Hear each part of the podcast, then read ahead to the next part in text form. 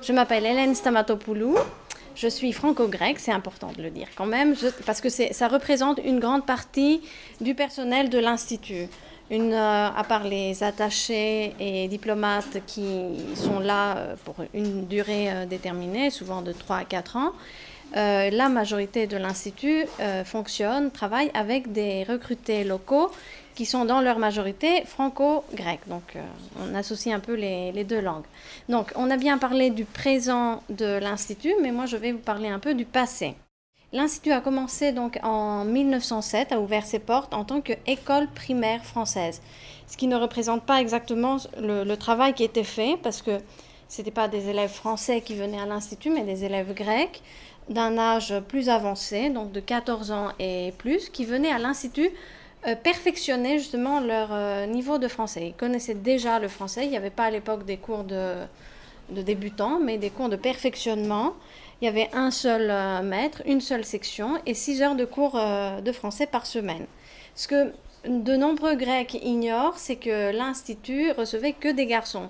Ça, on le dit, c'est une présentation qu'on fait aux élèves grecs et c'est quelque chose qu'on essaie de, souligner. C'est parce qu'il y a justement dans la société grecque un petit cliché qu'on essaye euh, au fil des temps de déconstruire, disons, c'est que le français est une langue réservée aux filles en Grèce. C'est un peu ça, réservé aux filles avec les cours de, piano, de danse. Ça fait partie de la bonne euh, culture, la bonne éducation des, élèves. Mais ce qui n'est pas bien sûr le cas en réalité, puisque le français est appris maintenant par une grande partie de garçons. Donc les filles sont arrivées un peu plus tard à l'Institut en 1911 et là c'était l'occasion d'une deuxième section.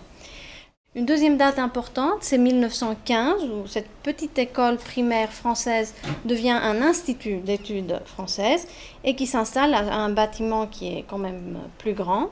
Donc l'institut devient un centre de philhellénisme euh, qui assure à ses élèves une double culture. Justement, c'était à l'époque une, notion qui était très en, vogue, maintenant c'est peut-être un peu moins. Et il y a de nombreux exemples de cet euh, esprit euh, de double euh, culture. Par exemple, un, lancement d'un cours public qui s'adresse à toute l'élite, euh, à toute la société, pardon, et pas seulement à l'élite justement, de la société athénienne. En 1920, un cours de civilisation et d'art français. Donc nos objectifs deviennent déjà assez ambitieux.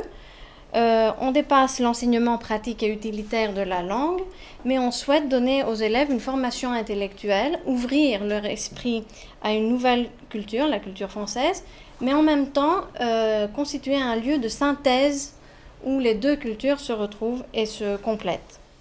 Là, euh, vous avez un, un, nom, Octave Merlier, une figure emblématique de l'Institut français. C'était un des plus grands euh, directeur de l'histoire de l'Institut. Là, vous le voyez avec son, épouse, Octave euh, Melpo Merlier, d'origine grecque, qu'il a rencontré à, Paris et avec euh, qui il est arrivé en Grèce. Donc, Octave Merlier est arrivé en, Grèce en 1925, juste avant le début de la Deuxième Guerre mondiale.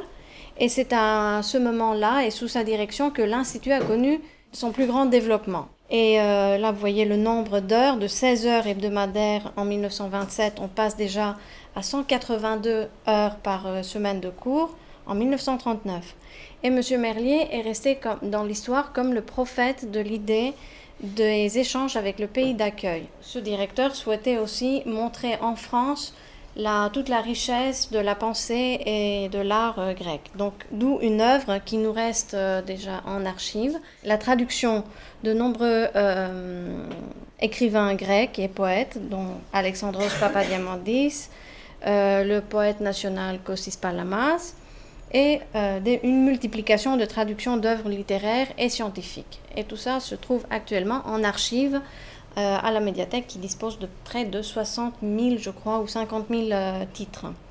Et jusqu'au fin euh, des années 80, l'Institut avait aussi une imprimerie qui se trouvait au, sous-sol, d'où une très active édition qui n'a pas cessé en fait pendant la, la période de l'occupation.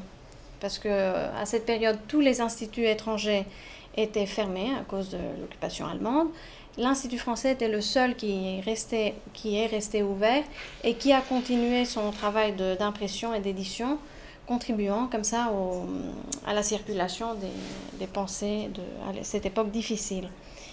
Euh, un autre exemple, par exemple, de euh, cet échange avec le pays d'accueil, c'est qu'un professeur de l'Institut, un agrégé, descend la rue Sina et donne des cours euh, à l'Université d'Athènes.